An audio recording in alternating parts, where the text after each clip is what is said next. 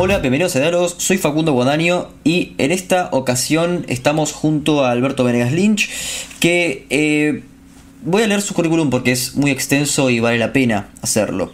Completó dos doctorados, es doctor en Economía y también doctor en Ciencias de Dirección, miembro de las Academias Nacionales de Ciencias Económicas y de Ciencias de Buenos Aires, miembro del Consejo Consultivo del Institute for Economic Affairs de Londres, autor de 27 libros, presidente del Consejo Académico de la Fundación Libertad y Progreso Argentina y dos veces miembro del Consejo Directivo de la Mont Pelerin Society. ¿Cómo estás, Alberto? ¿Qué tal? ¿Cómo le va? ¿Cómo está?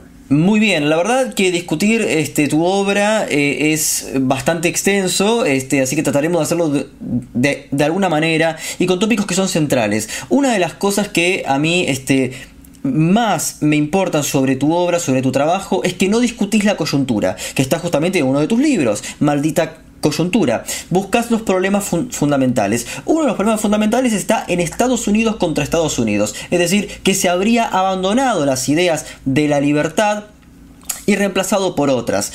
Me gustaría contrastar esto a la luz de los hechos en base a la crisis del, 2008. La crisis del 2008 que básicamente responde a eh, enmiendas que este, a partir de Reagan em, que permitían que los bancos se presten entre sí.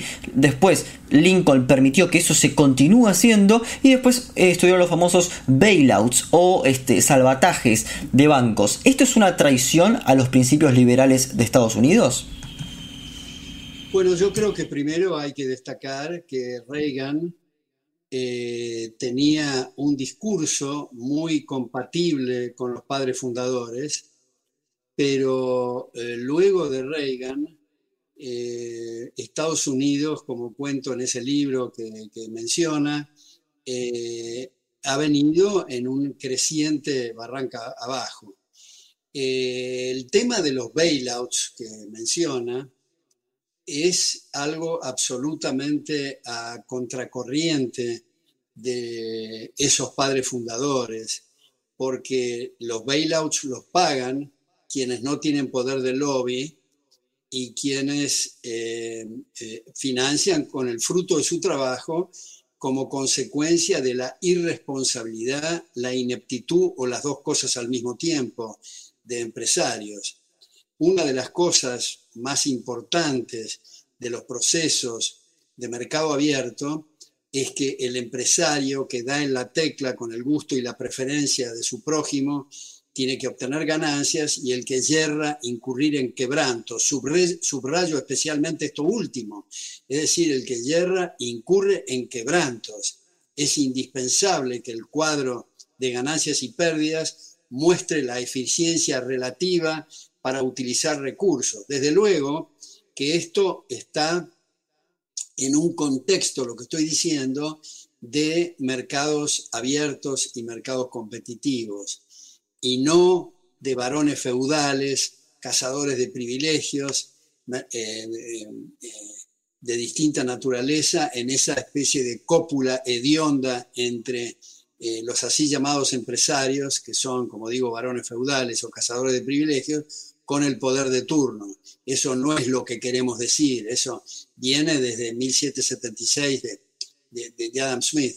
Ahora, eh, en la ante, eh, gestión, tenemos al eh, presidente Trump que ha desconocido las mismas reglas por las cuales compitió, diciendo que hubo fraude en las elecciones cuando los 50 estados, subrayo, los 50 estados certificaron el triunfo de su adversario, 61 jueces federales y locales, entre los cuales había varios designados por el propio Trump, también lo certificaron y lo certificó su propio vicepresidente.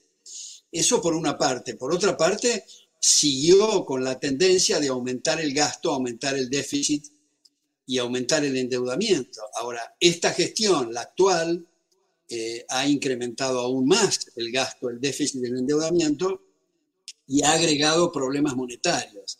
Ahora, afortunadamente en Estados Unidos hay muchas reservas morales, especialmente en los think tanks, en institutos como, como The Cato Institute, como The Independent Institute, como The Tocqueville Society y otras, que tienen presupuestos enormes y hacen seminarios, publican libros, ensayos, debates, eh, influyen en cátedras, etc. Así que, bueno, dependemos de esto eh, porque eh, como era Estados Unidos el, el baluarte del mundo libre, depende el resto del mundo en gran medida de lo que ocurra en, Estados Unidos. Ahora, Alberto, este, bueno, sabemos juntamente que desde el Mises Institute em, Murray Rothbard eh, justamente categorizó este, a Ronald Reagan como una persona que no fue liberal, como una persona que justamente aumentó las tasas de interés de manera aleatoria y manejó el tipo de cambio para bajar la inflación y aún así aumentó el gasto público. ¿Cómo, cómo evalúa estas crisis, eh, estas, estas críticas dentro de la escuela austríaca?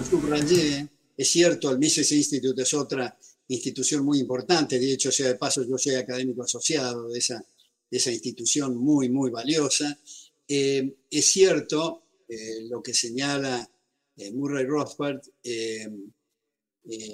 pero es importante también señalar todos los problemas y los conflictos que ha tenido Reagan, que ya sé que son explicaciones, lo importante son los resultados, no las explicaciones, pero es importante señalar el discurso, que fue un discurso distinto de lo que venía ocurriendo y lo que ocurrió, ocurrió después en Estados Unidos. Esto es que el problema es el gobierno, no, no es la solución.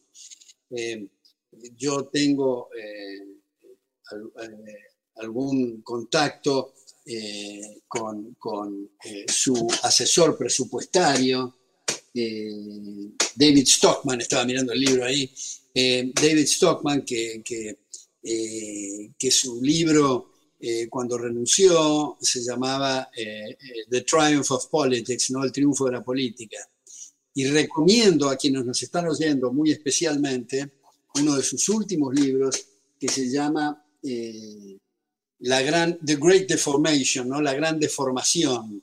Es un libro como de mil y pico de páginas, pero es muy interesante mostrar eh, este asesor de Reagan eh, cómo tenía una parte sustancial del espíritu liberal incorporado en su, en su trayectoria. Pero como señaló al principio, a mí no es lo que especialmente me atrae analizar las distintas coyunturas. Eh, me gusta analizar, como señaló también uno de mis libros que se llama Maldita Coyuntura, porque creo que hay que tomar distancia y tenemos que eh, producir debates de fondo a los efectos de correr el eje del debate para que políticos en el futuro puedan utilizar un discurso distinto.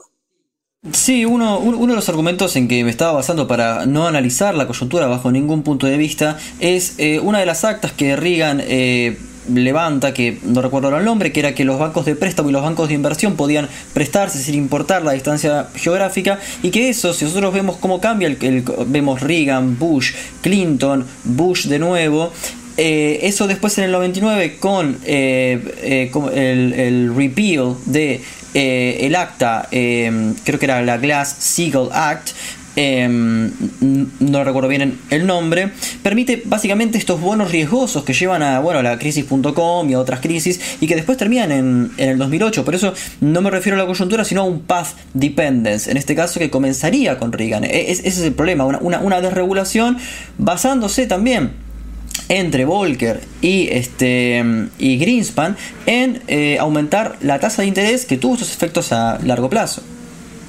Bueno, una de las cosas importantes para ir a los temas de fondo, y eso va para Estados Unidos, lo mismo que va para nosotros en Argentina y en otras partes del mundo, es la sandez del Banco Central. Como se sabe en Estados Unidos, se llamó la revolución del año 13, la creación de la Reserva Federal junto con el impuesto a los réditos, el impuesto progresivo, quiero decir, eh, y, y requirió una enmienda constitucional porque me parece que, ahora lo que voy a decir va tanto para la Argentina, Estados Unidos y cualquier parte del mundo, los banqueros centrales, y ahí es donde nace el, problema, digamos, los banqueros centrales pueden operar solo entre tres canales. A qué tasa expandir, a qué tasa contraer o dejar igual la masa monetaria. Cualquiera de las tres variantes que adopte va a estar afectando necesaria inexorablemente los precios relativos. Y afectar y distorsionar y desdibujar los precios relativos implica que los operadores y ahí va el tema que incluye no solo de los bonos y los préstamos interbancarios y de, distintas características que, mencionó recién, eh, eh, que debería todo eso desregularse, está bien eso, pero eh, cuando está la banca central, los banqueros privados en gran medida son privados de toda independencia y se convierten en sucursales de la banca central. tan es así en algunos países de nuestra región, las disposiciones de la banca central son tan frecuentes que a veces ni siquiera hay tiempo de imprimirlas y son resoluciones telefónicas. Pero en todo caso, si alguien dijera, como un contrafáctico o un contraargumento de esto, bueno, pero ¿qué tal si los banqueros centrales tienen una especie de bola de cristal y hacen lo mismo que hubiera hecho la gente? La, respuesta a eso es, si va a hacer lo mismo que hubiera hecho la gente, ¿para qué diablo se metió con el ahorro de honorarios? Y se agrega a esto que para saber lo que la gente quiere hay que dejarla actuar. Por eso yo suscribo fervientemente lo que ha propuesto Hayek en su libro The Denationalization of Money, que bien traducido al castellano es la privatización del dinero. Eh, eh, Gary Becker, también cuando yo era rector de SIADE, cuando lo invité a la colación de grados, expresamente, eso está publicado también en Internet, adhirió a la postura de, Hayek, como se sabe, Gary Becker también era el premio Nobel en Economía, y también Milton Friedman, aunque pasó por distintas etapas, en sus conferencias eh, en Israel en 1973, en un libro traducido castellano como Moneda y Desarrollo Económico, él dice que todos los problemas monetarios comienzan con la creación de la banca central. Después pasó por otras etapas, pero al final su último libro se llama Monetary Mischief, donde él dice textualmente, el dinero es un asunto demasiado serio para dejarlo en manos de banqueros centrales.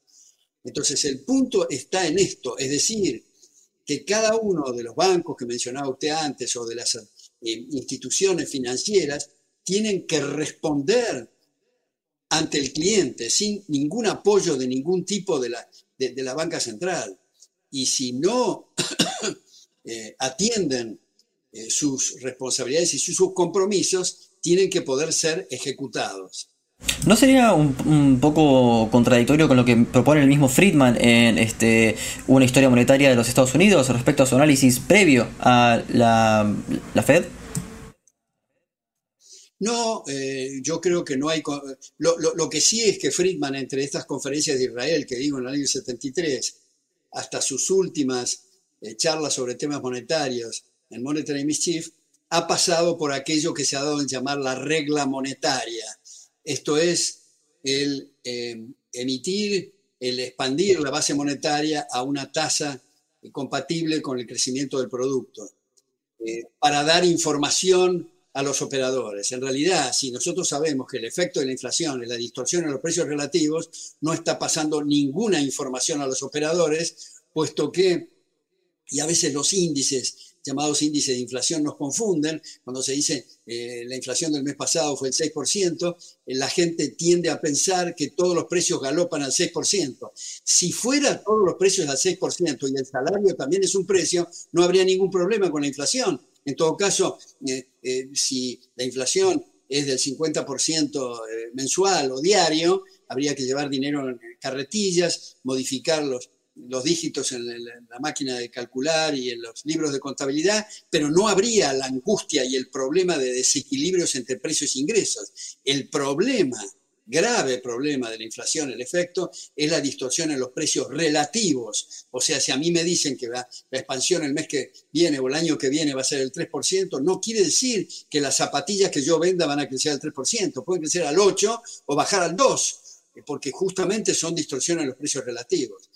Eh, por una parte. Por otra parte, si se dice que el crecimiento en la base monetaria tiene que ser igual o parecido al Producto Bruto, suponiendo que no haya problemas estadísticos, esto quiere decir que de no haber producido la expansión, habría habido, por ejemplo, eh, con crecimiento en el producto, una baja en los precios y por lo tanto un aumento en la exportación o una disminución en las importaciones y una serie de otras cosas que no ocurren porque se anuló con la expansión. Pero finalmente, como digo, Friedman entró por la variante de nuevo para decir, como dije, que el dinero es demasiado importante para dejarlo en manos del banquero central.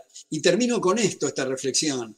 Eh, Hayek dice, tardamos 200 años en darnos cuenta del error y el horror de atar la religión al poder político, no tardemos otros 200 años en darnos cuenta del horror y el error de atar el dinero al gobierno, puesto que eso es un fetiche.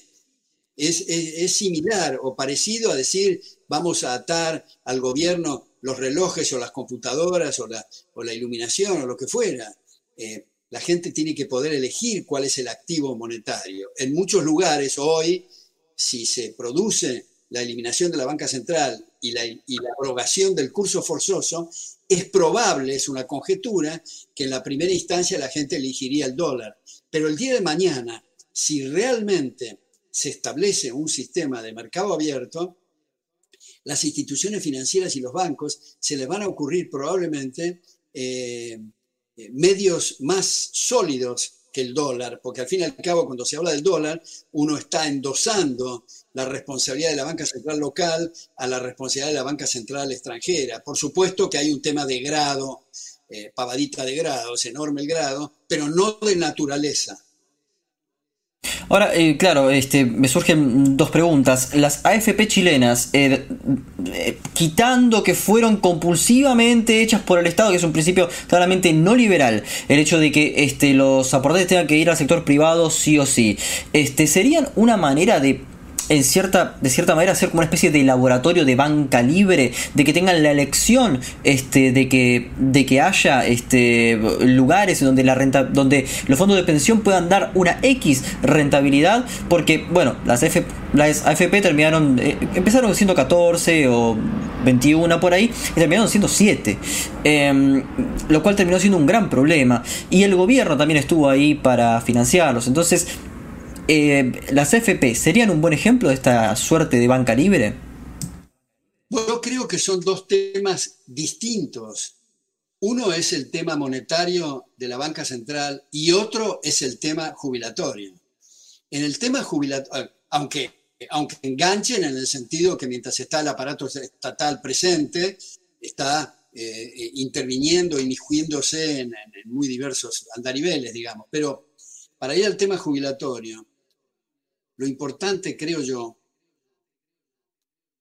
es que se entienda que el fruto del trabajo ajeno es algo sagrado, que cada uno debe poder hacer lo que le plazca con el fruto de su trabajo, sin naturalizar aquello que hemos tomado como algo natural, que son las retenciones.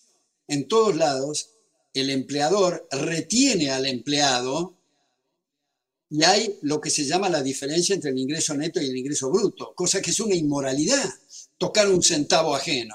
¿Y por qué lo retiene? Porque voluntariamente el empleado no aportaría a donde lo obligan a aportar con esas retenciones.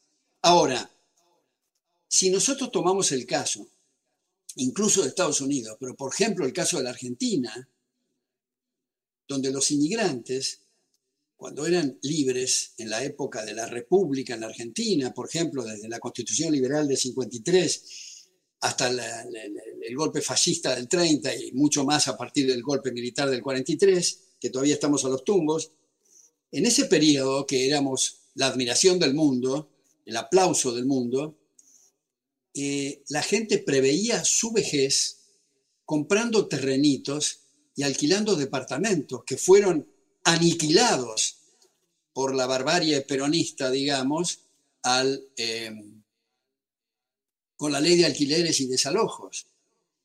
Y los hicieron entrar en un sistema compulsivo de aportes obligatorios. Ahora, ninguna persona, aunque no sea experta en finanzas, aunque no sea actuario, yo creo que entiende que el sistema de reparto está quebrado desde el momento uno.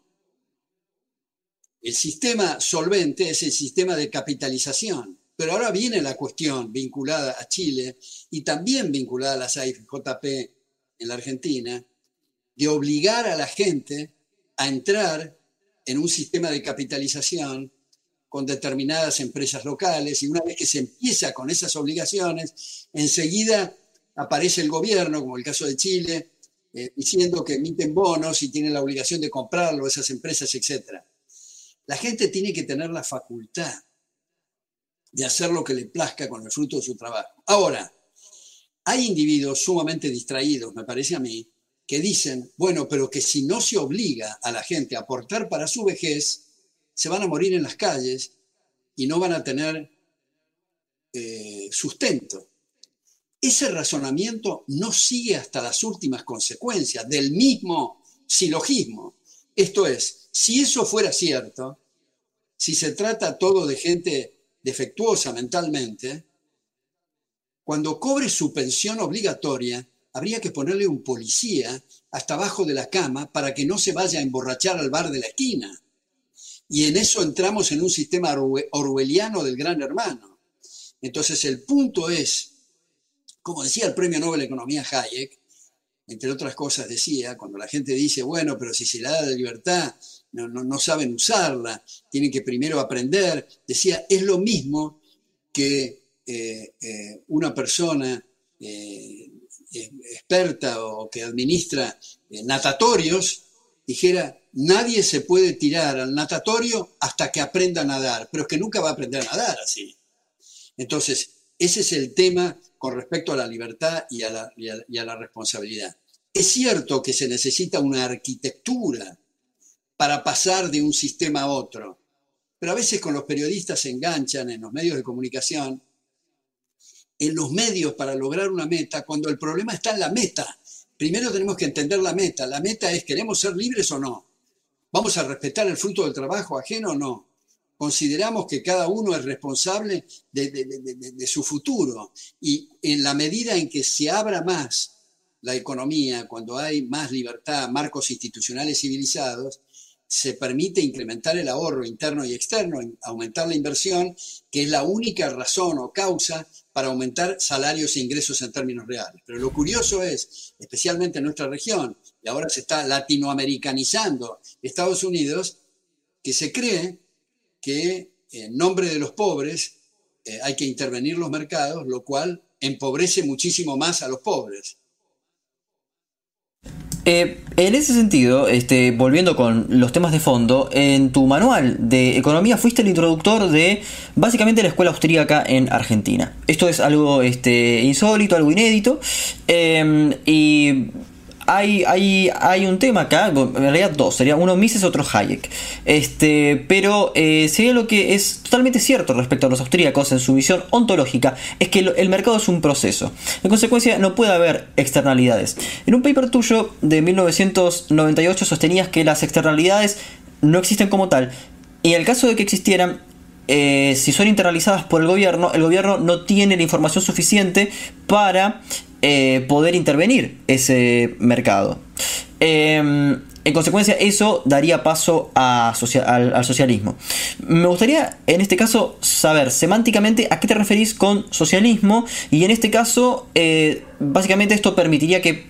Mm, ¿qué, tipo de Estado habría? Una especie de Estado eh, como Night Owl, un Estado que simplemente sea el encargado de simplemente proteger la propiedad privada. Creo que interpreté bien el paper. Bueno, eh, efectivamente, el libro que mencionas, Fundamentos de Análisis Económico, que tuve el privilegio de que el premio Nobel Hayek me hiciera el prólogo y el prefacio, el ex secretario de Estado, de, eh, el ex secretario del Tesoro, perdón, de Estados Unidos, William Simon, eh, que eso facilitó, que ahora, ahora hay 12, 12 ediciones de ese, de ese, de ese texto, efectivamente introduje en, un texto universitario la, tradición de la, escuela austríaca. Eh, hay un debate paralelo a lo que enseñamos habitualmente de las cátedras, que se refiere a analizar el monopolio de la fuerza. Eh, tenemos poco tiempo para analizar eso, son pocos los seminarios, son reducidos los alumnos, porque estamos como embarcados o empantanados o, inundados con temas eh, más o menos absurdos, como por ejemplo el control de precios, que hace 4.000 años que viene fracasando, y todavía lo, estamos debatiendo. Entonces tenemos poco tiempo para esto, pero es un debate muy jugoso que eh, no se ha completado aún, pero que hay muchos papers en ese sentido. Yo he publicado algunos, hay muchos otros autores que han publicado, que justamente debaten el tema de los bienes públicos, las externalidades, la simetría de la información, el dilema del prisionero, el, teorema Kaldor-Hess, el, el, equilibrio Nash, etc. Porque claro, uno de los puntos más importantes, coincidentes del liberalismo con lo que nos ha enseñado Karl Popper en cuanto al conocimiento, el conocimiento tiene la característica de la provisionalidad abierta a refutaciones. El conocimiento no es un puerto, sino una navegación. Y una navegación que no tiene término. Yo abajo de mi computadora acá tengo un letrero enorme que dice Nullius in verba, que es el moto o el lema de la Royal Society de Londres, que quiere decir no hay palabras finales. Entonces tenemos que estar en la punta de la silla porque siempre hay nuevos paradigmas y eso produce o permite saltos cuánticos en el conocimiento. A veces el positivismo ha dicho y dice y mantiene que en realidad una verdad tiene que estar sustentada en evidencia empírica.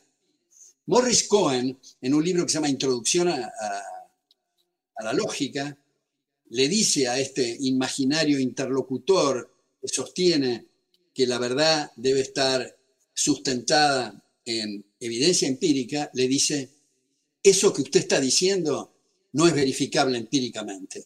Primero. No, pero es un argumento lógico. No, pero, ¿Eh? no, no, pero es un argumento lógico.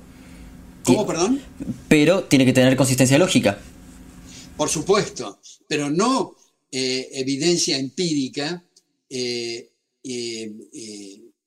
verificación empírica, como dicen los positivistas, que justamente Karl Popper muestra que nada en la ciencia es verificable empíricamente, es corroborable provisoriamente, que es completamente distinto el concepto.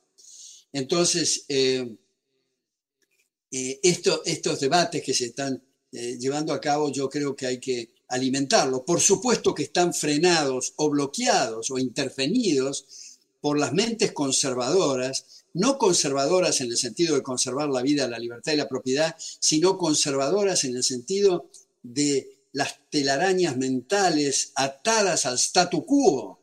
Y imaginemos que no hubiéramos pasado, nuestros ancestros no hubieran pasado del taparrabos y el garrote, porque el primero que descubrió el arco y la flecha era el primero, era nuevo y no habría que adoptarlo, no hubiéramos pasado de eso. Eh, como dice John Stuart Mill, todas las buenas ideas pasan por tres etapas, la ridiculización, la discusión y la adopción. Entonces, eh, me parece que otra vez el incentivar alumnos a usar las neuronas y la imaginación eh, para, correr el eje del debate, para tener nuevos paradigmas es algo muy importante, no es algo eh, cerrado, terminado. por eso la palabra ideología a mí me parece un insulto, no en el sentido del diccionario de conjunto de ideas, ni siquiera en el sentido marxista de falsa conciencia de clase, sino como algo cerrado, algo imposible de penetrar, algo terminado. Y esa es la antítesis. Una vez en La Nación publicó un artículo que se llama eh, El liberalismo como anti-ideología, precisamente para subrayar eso. Sí, bueno, eh, esto, esto me hizo acordar a tu último libro, si mal no recuerdo, los liberales somos progresistas. Em, si mal no recuerdo, ese tiene que ser tu último, pues son demasiados libros. Pero eh, fuera de eso, eh, considerando la ontología de Hayek, em, y también la, la de Mises, aunque difieren en varios puntos, el Estado ¿no sería un actor más dentro de este proceso de mercado? Bueno, eh, yo creo que puede eh, contrastarse acá autores como Bruce Benson, autores como mencionaste, Murray Rothbard. Yo hago un pequeño paréntesis acá para decir que cuando me becaron a Estados Unidos en el 68 para trabajar en mi primer doctorado en la Foundation for Economic Education, entonces en New York, tuve varios privilegios. Un privilegio es asistir a un seminario que era una vez cada 15 días en el departamento de Murray Rothbard, en ese momento en New York. que después descubrí, después de mucho tiempo descubrí, que era una especie de gimnasia que él estaba haciendo para su libro For a New Liberty. Eh, tuve el privilegio de asistir a las últimas conferencias de Ludwig von Mises en la Universidad de New York. Era su último eh, estadio, digamos, en NYU en el 68, después se retiró. Eh, dicho sea de paso, también abro un paréntesis dentro del paréntesis, mi padre en el año 59, 1959, lo invitó a Ludwig von Mises a dar seis conferencias en el aula magna de la Universidad de Buenos Aires, la Facultad de Ciencias Económicas. Eh, eh, hace poco, Unión Editorial de Madrid me propuso escribir y lo hice el prólogo para una nueva edición de esas, de esas conferencias. Y también aprovecho para decir, ya que lo mencioné a mi padre, que él empezó, descubrió la escuela austríaca en el año 42 con un libro de Haberler, Gottfried Haberler, Prosperidad y Depresión, editado por el Fondo de Cultura ese mismo año, donde hizo un seminario, uno de los asistentes, un seminario de muy poca gente, le decían peyorativamente los austríacos a mi padre y ese grupo.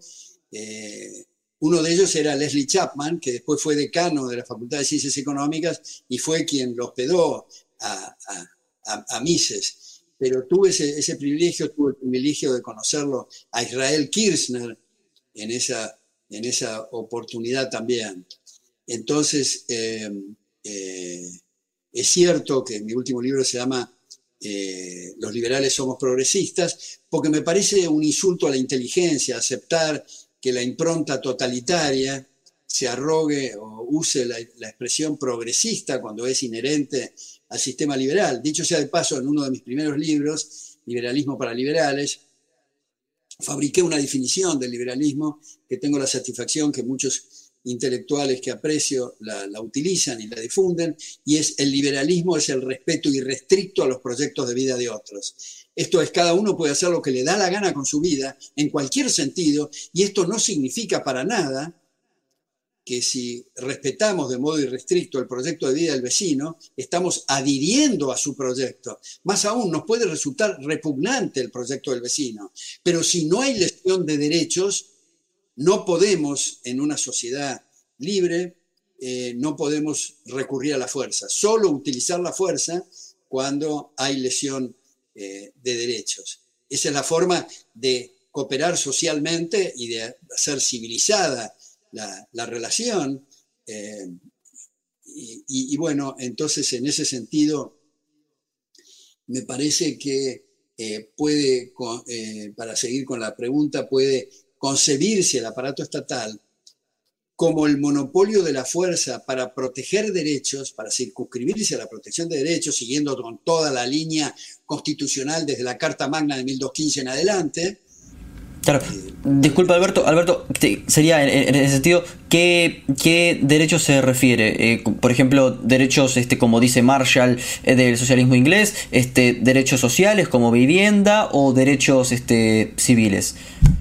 Derechos sociales es una contradicción en los términos. También Hayek eh, señala en, La fatal arrogancia que si se agrega el adjetivo social a cualquier sustantivo se convierte en su antónimo.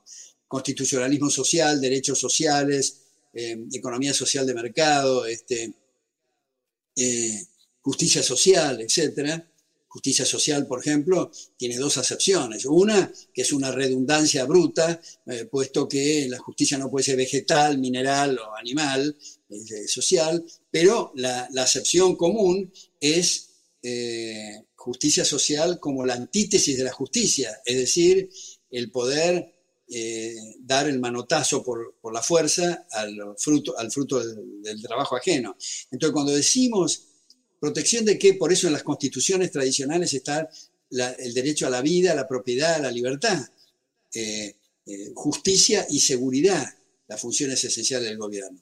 Sin embargo, eh, nos hemos dado cuenta que de un tiempo a esta parte hemos avanzado para, para que en lugar de tener límites estrictos y poner el brete al leviatán, resulta que damos cheques en blanco para que el aparato estatal haga lo que quiera con la gente y destroza esos derechos que, está supuestamente y teóricamente eh, encomendado a proteger.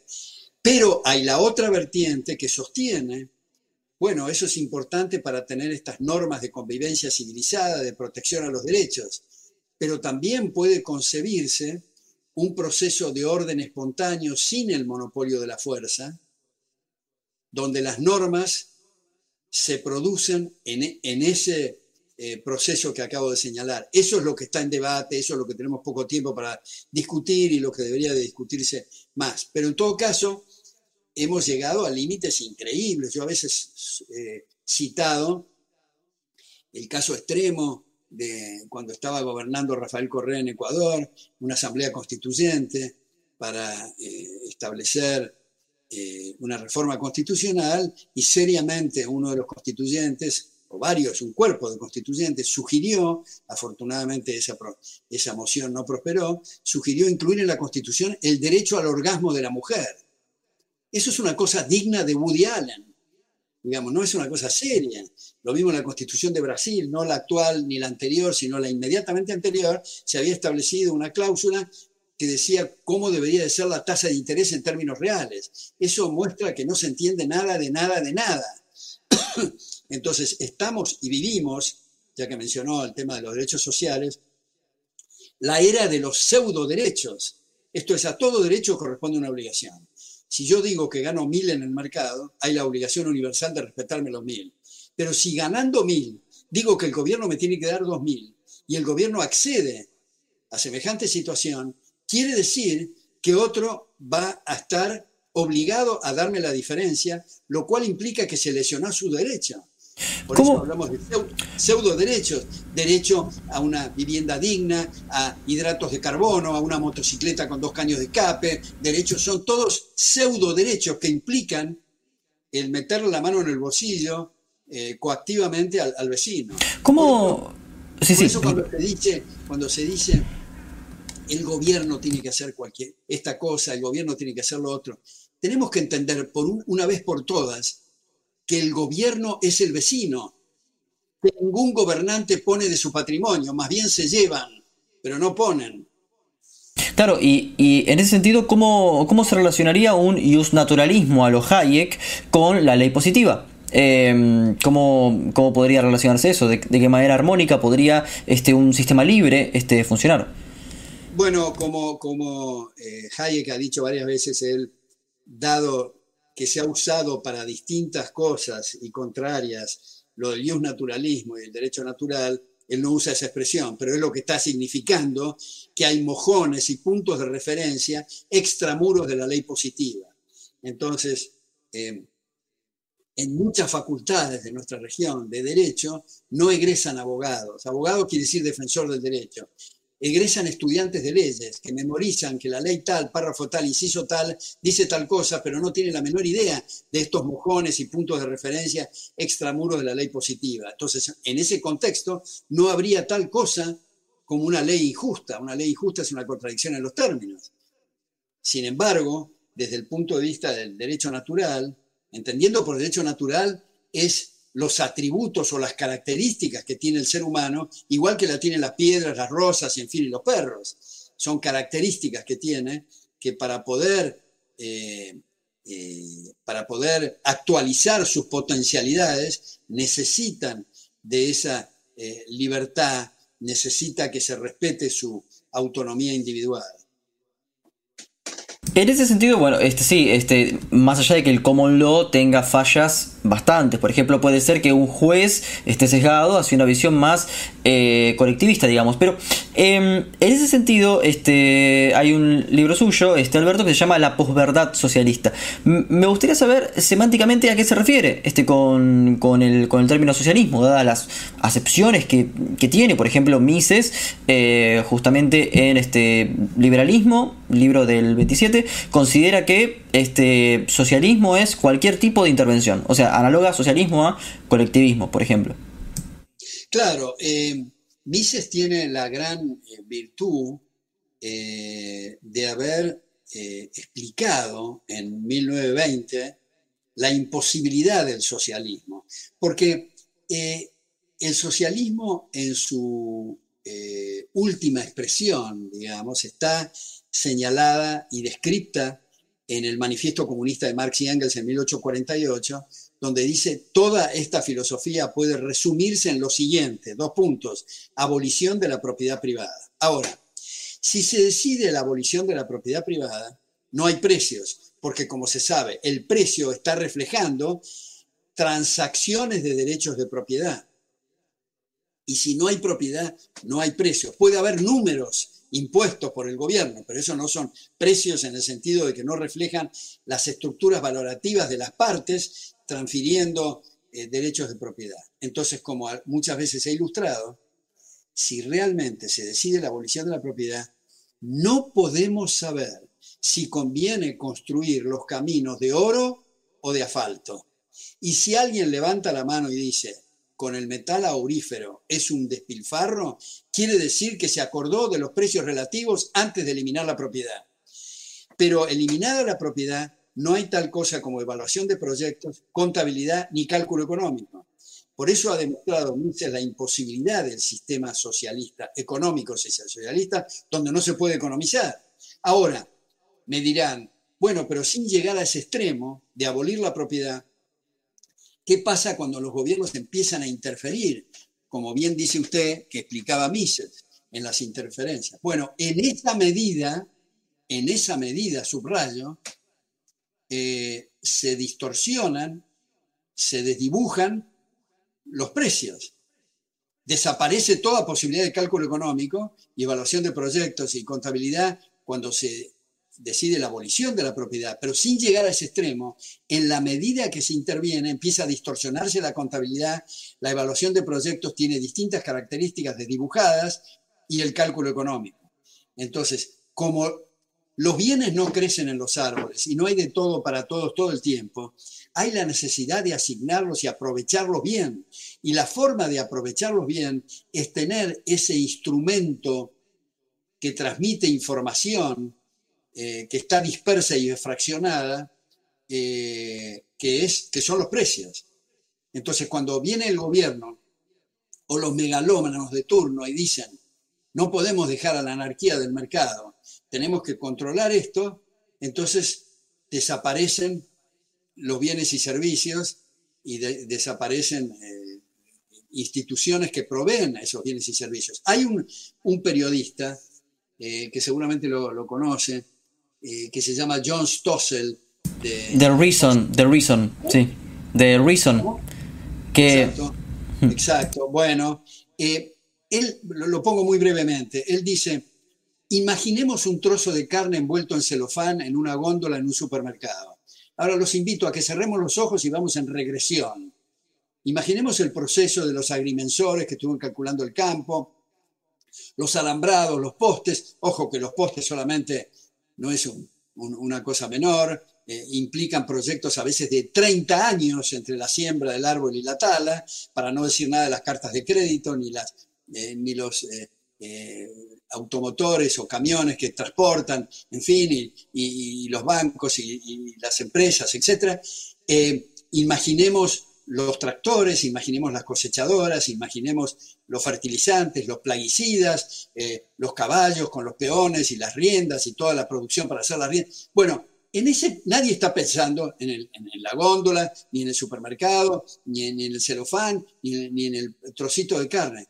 Todos están trabajando en el spot, con lo que creen saber y se están transmitiendo a través de los precios y en ese pedacito de carne que hemos dicho, en la góndola del supermercado envuelta en celofán, habrán intervenido aproximadamente 700.000 personas sin que nadie se conozca y es a través de los precios. Ahora, viene el megalómano y dice esto, hay que controlar, en vez de permitir la información dispersa, concentra ignorancia, desaparece la carne, el celofán, la góndola y eventualmente el supermercado, como ha desaparecido, digamos, en gran medida en este país de aquel personaje que habla con los pajaritos en Venezuela. Bueno, eh, yo bueno, estoy cerca de...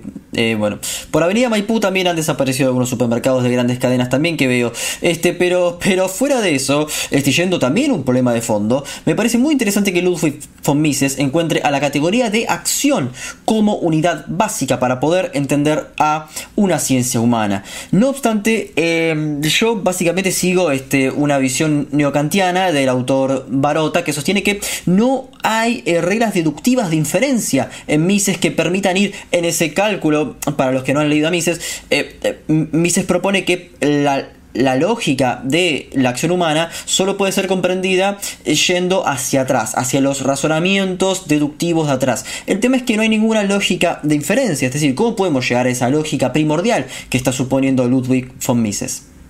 Bueno, yo creo que ese punto que hace es muy importante porque una de las grandes contribuciones de Mises eh, fue ese libro escrito en el año 49, La acción humana, Tratado de Economía. Es muy importante el título, porque está diciendo que la economía se refiere a toda la acción humana y se, se aparta de la visión marxista y neoclásica entender la economía como referida o circunscripta a cuestiones crematísticas o materiales, para abarcar toda la acción humana. Y en ese sentido, la metodología eh, misiana parte de, ese, de esa premisa, la acción humana, y trata de sacar las implicancias o implicaciones lógicas dentro de la palabra acción humana.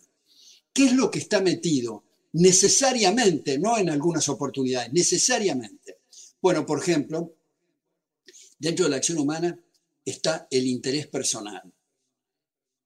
Esto es, todos actuamos en, nuestro interés personal. En el fondo es una perogrullada, porque si no está en interés del sujeto actuante, en interés de quién diablo va a estar. Eh, la acción puede ser ruin o puede ser noble, pero está en interés del sujeto. Primero. Segundo, todos somos especuladores, en el sentido de que estamos conjeturando que vamos a pasar a una situación mejor respecto a la que teníamos antes de actuar. Mejor desde nuestra perspectiva subjetiva, que puede ser de un masoquista, que está en una situación mejor cuando le pegan. Digamos, no, no, no, no. Eh, eso va, lo mismo va para eh, eh, la Madre Teresa de Calcuta, que estaba especulando con que sus leprosos estén mejor o el que asalta un banco que está especulando con que le salga bien el atraco, o el que está vendiendo verdura que está especulando con obtener una ganancia. Entonces, en, en la acción estamos conjeturando con obtener una ganancia, que quiere decir una diferencia entre el valor que entregamos, que es el costo, y el valor que incorporamos. Siempre la ganancia que estamos eh, especulando o conjeturando es psíquica y a veces es también monetaria, pero siempre psíquica. Entonces a veces se dice, pero ¿cómo puede ser tan, tan eh, materialista de decir que en las relaciones amorosas, por ejemplo, eh, hay especulación y ganancia y costo? Sí, efectivamente. Lo que pasa es que no hay que tomar a mal esas palabras como no podemos hacer todo al mismo tiempo, lo que nos desprendemos para hacer lo que queremos se llama costo. El individuo que eh, le gusta jugar al tenis y le gusta leer, eh, si le da prioridad a jugar al tenis, deja de leer para jugar al tenis y ese es el costo. Bueno, la diferencia es la, la ganancia o la pérdida, porque somos humanos y nos equivocamos. Ex ante podemos decir, si hacemos tal cosa, vamos a obtener una ganancia y resulta que obtuvimos una pérdida.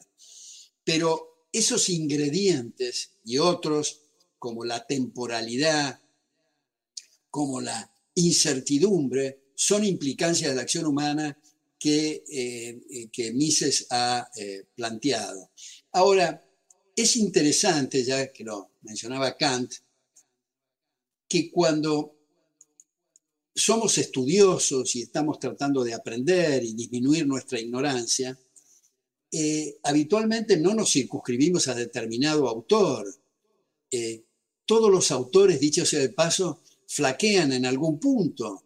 Eh, cuando digo esto a mis alumnos me dicen cuál es el punto que usted flaquea. Bueno, si diría Pero sí les adelanto, por ejemplo, que cometí el gravísimo error que alumnos míos de la Universidad de Buenos Aires me hicieron ver que yo era partidario de prohibir, eh, prohibir las drogas. Y me doy cuenta que es un espanto esa propuesta mía. Bueno, ahora, Mises era partidario del servicio militar obligatorio. Hayek en su primera etapa era, decía que la moneda era algo indelegable para el gobierno y luego publicó este libro cambiando, digamos. Eh, Popper sugería que había que intervenir la televisión. Eh, Murray Rothbard era partidario del aborto. Eh, John Stuart Mill no tenía la conciencia clara de que el proceso de producción y distribución son dos caras de la misma moneda. Toynbee decía que la propiedad era, la propiedad no era importante, digamos, era algo relevante. Entonces, eh, tenemos que tratar de ser justos con gente que ha hecho contribuciones fenomenales, aún viendo ex post cosas que consideramos que son errores. Y muchas de las cosas que decimos hoy, afortunadamente otros nos van a refutar, pero lo que no creo que se pueda refutar mientras seamos humanos es el eje central del respeto recíproco, porque eh, ese, ese tronco, esa columna vertebral, tiene que mantenerse para poder contar con todo lo demás, para poder disminuir en ese mar de ignorancia en que estamos, eh, eh, para, para, sostenernos en pequeños pedazos de tierra fértil, ¿no? Ahora, claro, es que justamente yo creo que hay cierta, este, o sea, ¿cuál sería en este caso eh, lo que se le puede valorar a Mises y al mismo tiempo criticar, porque al Mises distingue entre contingencias y esencias. La esencia justamente sería la, acción humana y la contingencia sería lo que responde justamente a un fenómeno particular inscripto en cierto momento del tiempo. La propiedad privada está en un momento del tiempo como en el socialismo. Ah, ¿No habría una cierta contradicción ahí? Y en, otro sentido, Mises, este, bueno, eh, él parte de verdades apodícticas a priori, pero en su programa de transición de México vemos todo lo contrario, vemos que propone eh, control de cambios, intervención, o sea, es como que vemos ahí de nuevo la esencia y la contingencia, una contradicción flagrante en von Mises. Bueno, eh, yo no, no, tengo muy presente ahora, tengo un poco este, desdibujado el asunto ese en México, en su participación que fue en el año 59, también invitado por Agustín Navarro, pero, eh, pero yo personalmente haría esta, esta diferencia, ¿no? Eh, y que no creo que sea contradictoria. Decir, mientras estamos en la situación que estamos, apuntando a gobierno, apuntando, pero no teniendo gobiernos limitados, decimos, una cosa es el lenguaje académico, que tenemos que apuntar alto, tenemos que subir la vara, no tenemos que, si jugamos al político y apuntamos en lugar del techo a la mitad de la pared, muy pronto estamos en el zócalo. Tenemos que empujar al techo, pero comprendemos que en el nivel político, donde hay que acordar, en los parlamentos, etcétera, el discurso es distinto. Pero ¿cómo va a ser distinto el discurso según la solidez del mundo académico para correr el eje del debate? Entonces, ese esfuerzo de la batalla cultural es, clave, pero comprendemos que cuando se dice la política es el arte de lo posible, es también otra perogrullada. Eh, no se puede hacer lo imposible. Entonces empieza a negociar y a buscar caminos eh, que no son lo de la vara alta, sino lo posible en ese momento. Y eso es eh, algo eh, que no nos debe llamar la atención. por eso hay como dos, dos, caminos y dos mundos distintos en esto. ¿no? el político, cuando se sube a la tribuna y empieza con sus discursos, si la juega de académico, diciendo voy a decir todo lo que me da la gana y no me importa lo que la gente entiende, tiene sus días contados como político. Tiene que atender eh, estas, estas, estas, cosas, ¿no? Eh, pero en este mundo que vivimos, no solo lo que mencioné de los think tanks en Estados Unidos, sino en el caso de la Argentina, para seguir con lo que decía también Milton Friedman, no hay que mirar solamente los acontecimientos como mirando la superficie del mar. Hay que zambullirse y mirar cómo están las corrientes subterráneas. Y las corrientes subterráneas en Argentina creo que son atractivas en el sentido de las fundaciones y las instituciones que hay en Buenos Aires, que hay en Corrientes, que hay en, Santa Fe, en Tucumán, en Mendoza, en Córdoba, eh, de chicas y chicos que hacen tesis doctorales extraordinarias, que publican, que se reúnen en, en, de libros y todo lo demás. Y también en el nivel político hay signos que son atractivos, que han producido corrimientos en el eje, en el eje del debate. Eh, yo, creo que eh, hay algunos empresarios muy bien intencionados, pero que no se percibe la necesidad de financiar esas instituciones a los efectos de salvar su propio pellejo, sus empresas, sus hijos y sus nietos, porque los empresarios que se alían al poder o que aplauden eh, rabiosamente a cualquier cosa que diga cualquier desatino el gobernante, están eh, sentenciando su propia defunción, porque si no se sonríen o no aplauden lo suficiente, le sacan la empresa, digamos, pierden por completo la independencia. Yo creo que también hay que trabajar en este, en este punto con, con los empresarios, que en muchos casos yo personalmente le debo mucho, cuando yo era rector de SIADE nuevamente, la financiación de becas y todo esto era eh, gracias a la, a la comunidad empresaria, pero no sé si me fui por las ramas. No, no, no, no, no, está, eh, está bien. Eh, respecto, digamos, al, conocimiento que podemos tener ahora y lo que haya ocurrido antes, eh, sin, sin embargo mencionaste un tema que no es menor, y creo que es el rol entre el científico y el político, que ya lo había mencionado Weber. Em, si bien es cierto lo que pasa con las fundaciones y este, em, efectivamente hay políticos que se reúnen en las fundaciones, ¿no habría cierto conflicto de intereses si un empresario está detrás de una fundación y después ese político llega al poder, de alguna manera? Bueno, ahí hay otro tema muy interesante, que es la financiación de las campañas electorales. Muchas veces se ha dicho, bueno, pero hay que prohibir que financien eh, campañas electorales porque entonces van a pedir devolución de favores. Yo creo que eso no, me parece a mí, que no debe ser analizado cargando las tintas con la prohibición de empresarios de financiar campañas electorales. Lo que sí hay que cargar las tintas es en marcos institucionales muy severos para no permitir esa cópula hedionda que mencionaba antes.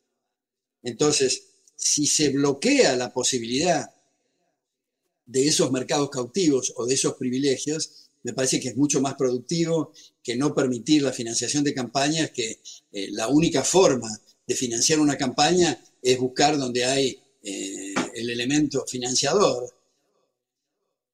Por supuesto, y, eh, en ese sentido estamos hablando justamente de algo que me parece muy interesante, que es una idea bastante socialista también, que es la idea del autogobierno, que es una idea que este, desarrollaste. La cuestión es que siempre que se propone este autogobierno, surge el Estado, espontáneamente, utilizando los términos de Hayek. Parece que es una verdad este, inevitable en el curso de la historia. ¿Cómo, cómo se puede este, em, evitar esta, esta cuestión?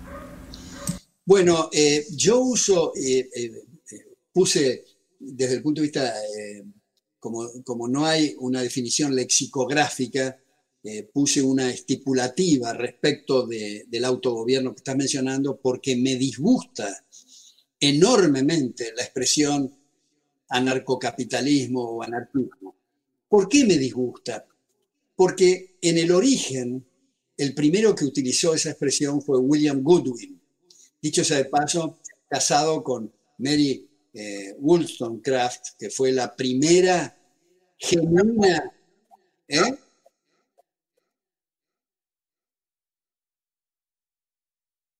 Eh, bueno, era socialista, populista se puede decir también, pero digo, la mujer era Mary Wollstonecraft, que fue la primera genuina feminista liberal, ¿no?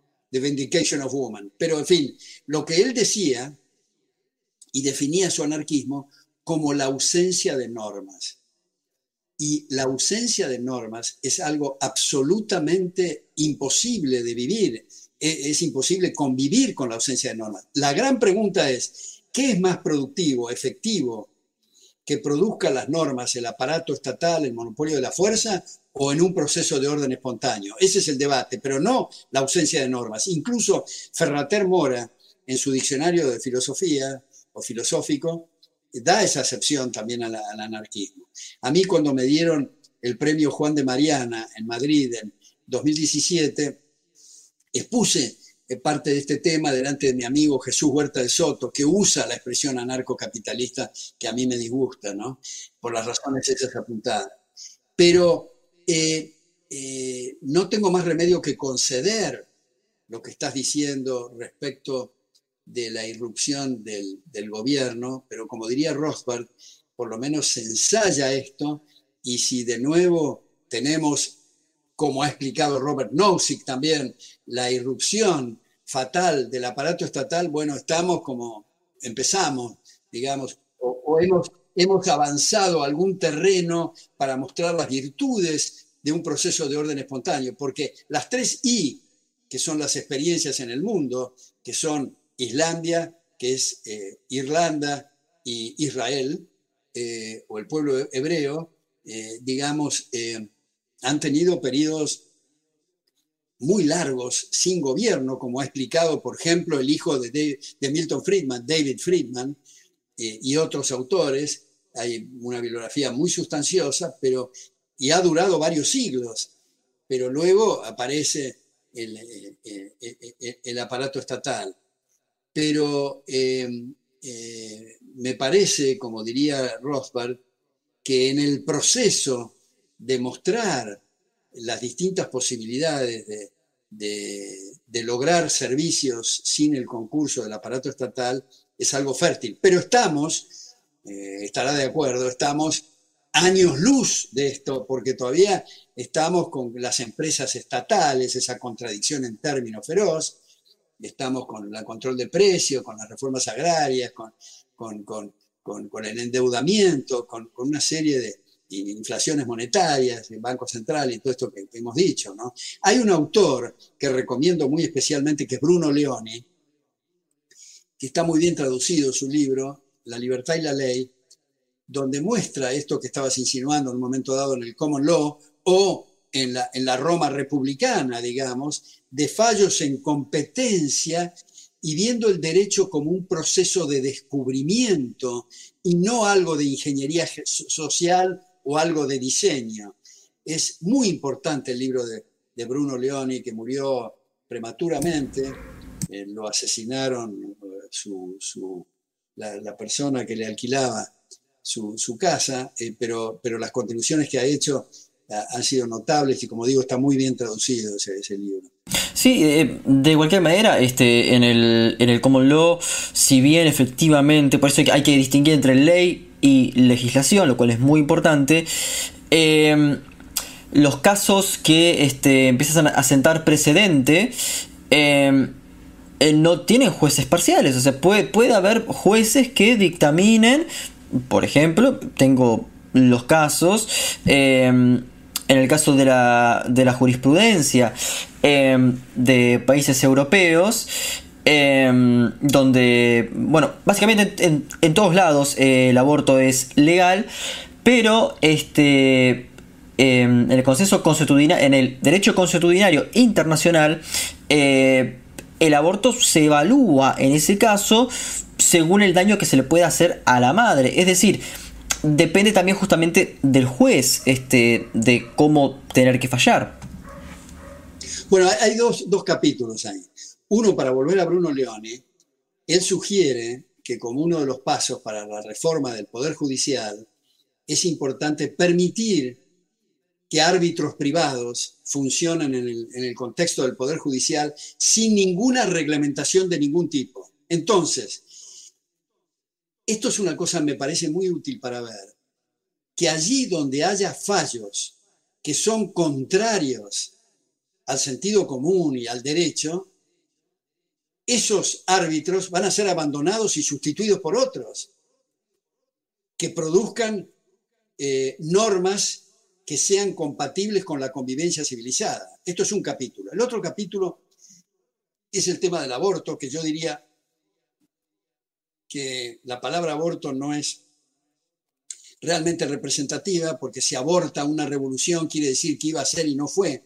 Y acá no es que iba a ser y no fue, es un ser humano que está en acto con toda la carga genética completa desde el momento de la concepción y por lo tanto es homicidio en el seno materno. Yo creo que es una de las cosas más aberrantes que hoy ocurren en el mundo. Pero lo que está ocurriendo en el terreno de la jurisprudencia, en el terreno eh, de las leyes y demás, no puede achacarse a procesos de orden espontáneo ni a árbitros privados, sino precisamente al sistema, eh, eh, al sistema que eso que mencionó recién al pasar la diferencia entre ley y legislación está en el título del libro de Hayek, en tres tomos, Law, Legislation and Liberty, Derecho, Legislación y Libertad. Y en ese sentido, quiero terminar estas reflexiones ya que mencionamos este libro, y lo mencionamos a Bruno Leoni, que tenemos que, me parece, que en lugar de estar comentando cómo va a ser el resultado de las próximas elecciones, tenemos que mirar y hacer un zoom, ya que estamos en zoom ahora, digamos, a el significado de la democracia en línea con los Giovanni Sartori de nuestra época. Esto es que la parte medular y esencial de la democracia es el respeto por los derechos de la gente. Y la parte mecánica, secundaria, formal, es el recuento de votos. Sin embargo, y esto no va solo para Argentina, sino para el mundo en general, se ha sustituido en gran medida la parte medular por la secundaria. La secundaria ha pasado a ser principal y la principal no solo pasó a ser secundaria, desapareció. Y es solamente una cuestión de suma de votos, con lo cual podríamos llegar a la aberración de decir que Hitler era demócrata porque ganó con la primera minoría o Salvador Allende, o el tipo este, de, como digo, el que habla con los pajaritos en Venezuela, o en Cuba, o en fin. Eh, entonces, Hayek propone en Law, Legislation and Liberty, en el tercer tomo, distintas medidas para las dos cámaras eh, del legislativo, y a eso se le ha agregado lo que ocurre en algunos estados en Estados Unidos, como Texas, Nevada, Dakota del Norte, en fin, donde los legisladores son part-time, son tiempo parcial por dos motivos. Primero, para que sepan qué diablos ocurre en el sector privado. Y segundo, para que no hagan de la política un negocio. Bruno Leoni en el Poder Judicial ha sugerido lo que acabo de mencionar respecto a los árbitros privados.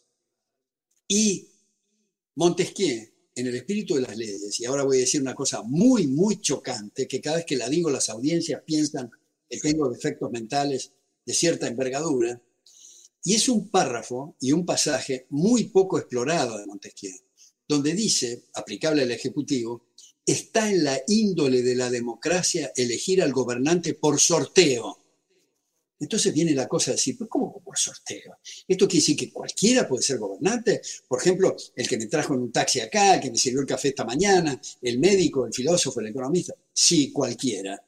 ¿Y cuál es el incentivo? Y ahí tenemos que remitirnos a Ronald Coase, a Douglas North, a Harold Dempsey, que trabajaron tanto en los incentivos. ¿Cuál es el incentivo? Defendernos de que cualquiera puede ser gobernante, en lugar de estar contando anécdotas sobre quién es la amante de tal gobernante y si tiene una sonrisa atractiva y todas esas cosas irrelevantes. El punto central es cómo nos defendemos, con instituciones, instituciones sólidas. Y eso va otra vez en línea con lo de Karl Popper, la sociedad abierta y sus enemigos, cuando criticaba la postura de Platón del filósofo rey. ¿Qué filósofo rey, ni qué estadista, ni qué ocho cuartos? El tema no son las personas, son las instituciones. Si yo les pregunto a quienes nos están escuchando o nos van a escuchar, ¿quién es el primer, eh? nos van a escuchar, quién es el primer ministro o quién es el presidente de Suiza? Nadie sabe, porque lo importante ahí son las instituciones y no las personas, y no las sonrisas pornográficas de los gobernantes locales, digamos, en campañas electorales, etc. Ahora, si no le gusta lo de Hayek, no le gusta lo de Bruno Leone, no le gusta lo de Montesquieu, pensemos en otras cosas, pero no nos quedemos con los brazos cruzados, porque estamos en plena vigencia, no de la democracia, sino de la cleptocracia, es decir, de gobiernos de ladrones sueños de vida, de propiedades y libertades. Entonces, termino con lo que decía el extraordinario constitucionalista argentino Juan González Calderón. Los demócratas de los números ni siquiera de números entienden, porque parten de dos ecuaciones falsas, que son 50% más 1% igual a 100%, 50% menos 1% igual a 0%. Entonces tenemos que hacer trabajar las neuronas para proponer límites al poder político. Creo que es un punto fundamental este, y realmente requeriría justamente otra conversación. Pero para ir cerrando esta, eh, Alberto, bueno, es, es, conocido, lo has dicho públicamente, que has acercado a Mauricio Macri y a Javier Milei. Eh, particularmente yo no creo que Milei tenga un discurso liberal. Creo que su discurso es francamente eh, violento. Vos has dicho que eso es y sus simpatizantes varias veces este, se han manifestado, como hablando del de, gen argentino, eh, o de atacar a, quien piensa distinto, como si fuese un comunista. Em, me parece un poco alarmante esto, y esto lo digo en términos de, no de coyuntura, de fondo. Argentina, claramente, el sistema económico argentino está agotado. Tenemos que pensarlo de nuevo. ¿Mi ley es la solución con este discurso que está proponiendo? Bueno, yo discrepo radicalmente con lo que está diciendo con respecto a Milei, porque creo, al contrario, que el discurso de Javier Milei, por primera vez en la historia argentina, e incluyo a todos, tiene un discurso esencialmente liberal. Esto es, yo ahí eh, eh, Javier Milei utilizó como prólogo a su libro, el último libro de él, de Planeta de 2022, uno de mis ensayos que se llama Javier Milei, una píldora demasiado grande para timoratos, donde en un decálogo pongo 10 de los puntos centrales de, eh, Javier Milei, donde insiste en su mantra o su slogan es, no he venido a, eh, eh, estimular a, corderos, sino a crear leones que mi, paso por la política es algo absolutamente transitorio, lo importante son las ideas, él subraya ideas en marcos institucionales, en política monetaria, en política fiscal, en política laboral, en comercio exterior, que son extraordinarias, que son extraordinarias, que yo suscribo y deseo que tenga el mayor de los éxitos, y no solo eso, sino que Javier Milei con su discurso ha producido, ha provocado un corrimiento en el eje de un montón de otros políticos que no hay más que recurrir a los siempre indiscretos archivos para ver qué es lo que pensaban antes y ahora están hablando de reducir el gasto público y que hay que reducir impuestos y todo lo demás que en su perra vida habían mencionado. Entonces, eh, eso no quiere decir que no haya discrepancias entre nosotros. Como he dicho ad nauseam, los liberales no somos una manada y detestamos el pensamiento único. Por lo tanto, el intercambio de ideas entre nosotros es algo muy, eh, eh, eh, me parece, provechoso. antes de este zafarrancho viral que todavía continúa, yo tuve una tenida académica con Javier Milei en la Universidad Belgrano y el aula magna estaba llena, eh, mil chicos y se pusieron tres aulas paralelas con pantallas, pero mucho más importante que la cantidad de jóvenes, destaco muy especialmente las preguntas.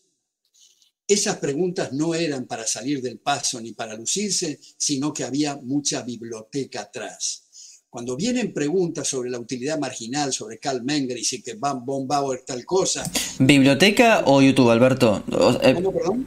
No, pero hablando en serio, biblioteca o videos de YouTube de influencers que realmente que no es lo mismo leer a Hayek, que es todo un trabajo, o ver videos de YouTube y preguntar a partir de eso.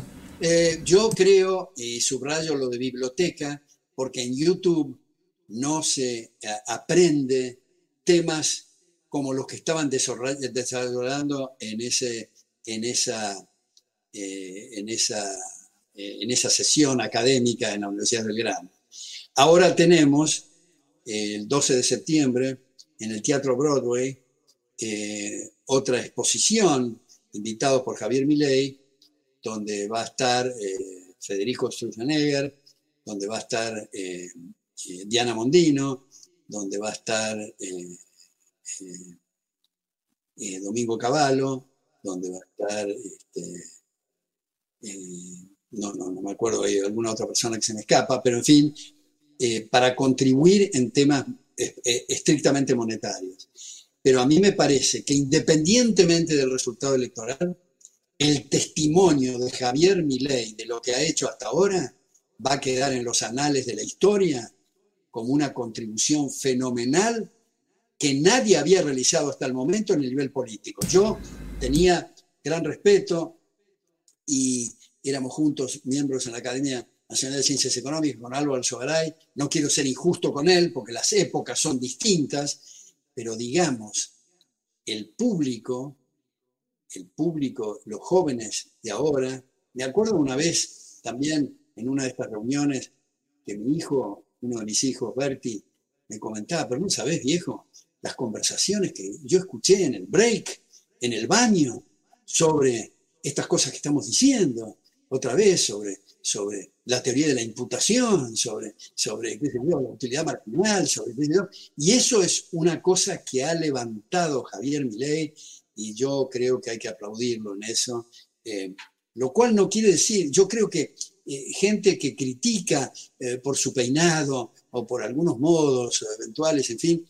No el peinado, Alberto, pero no el peinado, pero es, es, No, pero termino con esto, ha perdido el sentido de la proporción, porque el chavismo autóctono se nos viene encima y se va a dar la última estocada a la justicia y va a desaparecer la libertad de, expresión. Entonces, eh, me parece, me parece que sin perjuicio de que cada uno puede decir lo que le da la gana, por supuesto, y, estas discrepancias que digo en, algunos temas, y, los liberales no somos una manada y detestamos el pensamiento único, pero la parte medular la parte medular de esos puntos que acabo de señalar, me parece que tenemos un agradecimiento grande. Pero, pero yo no estoy refiriéndome al, al, peinado, me refiero a decirle fascista a Macri en el 2018 y ahora cambiar el discurso, o decirle a, a la reta te puedo aplastar como una rata, o decirle a Artaza nazi.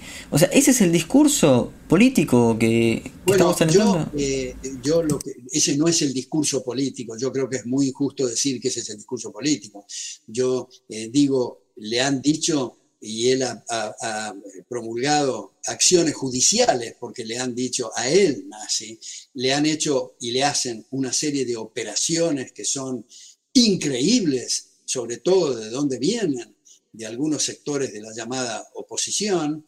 Eh, eh, a mí me ha admirado, yo he estado durante un cuarto de siglo, 25 años en los medios, desde los 70 hasta eh, mediados de los 90, y me admira la paciencia de Javier Milei cuando le hacen preguntas muy de fondo que requieren una concatenación y requieren un desarrollo y lo interrumpen y lo interrumpen de nuevo y dice mucho gusto haber estado con ustedes y todo eso. Es una cosa que me supera la paciencia, lo cual no quiere decir que en todos los actos y en todas las ideas y en todos los dichos eh, lo, suscriba. Estoy yendo a la parte medular en un momento que se nos cae la estantería y se viene la oscuridad y que necesitamos esa luz y no hay nadie, a mi juicio, que le llegue al salón de los, zapatos, a la suela de los zapatos a, Javier Milei.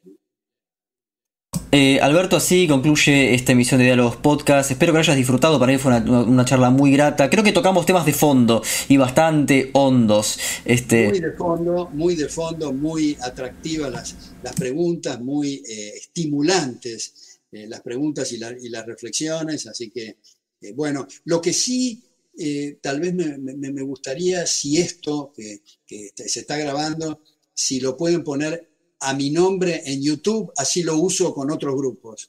Por supuesto, pero antes de eso, como cualquier invitado de diálogos, te toque invitar a que nos recomiendes un libro para quienes nos vean en YouTube y una canción para los que nos estén escuchando en Spotify. Lastimosamente, acá sí tiene que haber alguna eh, coerción. No pueden ser Beatles, Rolling Stones ni Guns N' Roses porque el copyright de Spotify me va a hacer borrar la canción. Bueno, entonces empiezo con eso último de la música. Recomiendo muy eh, especialmente una música que yo utilicé como cortina musical cuando tenía mi programa televisivo en, cable eh, que se llamaba Contracorriente, que es Va Pensiero de Nabucco de Verdi. Eso tiene una filosofía atrás fenomenal de libertad y es una música que me conmueve especialmente. Si tuviera que dar otra, y me pidieron una, pero quiero dar otra muy rápida, es la parte coral de la novena sinfonía, que se llamó originalmente Oda a la Libertad y que fue censurada y lo obligaron a Schiller, que fue el autor, a poner Oda a la Alegría.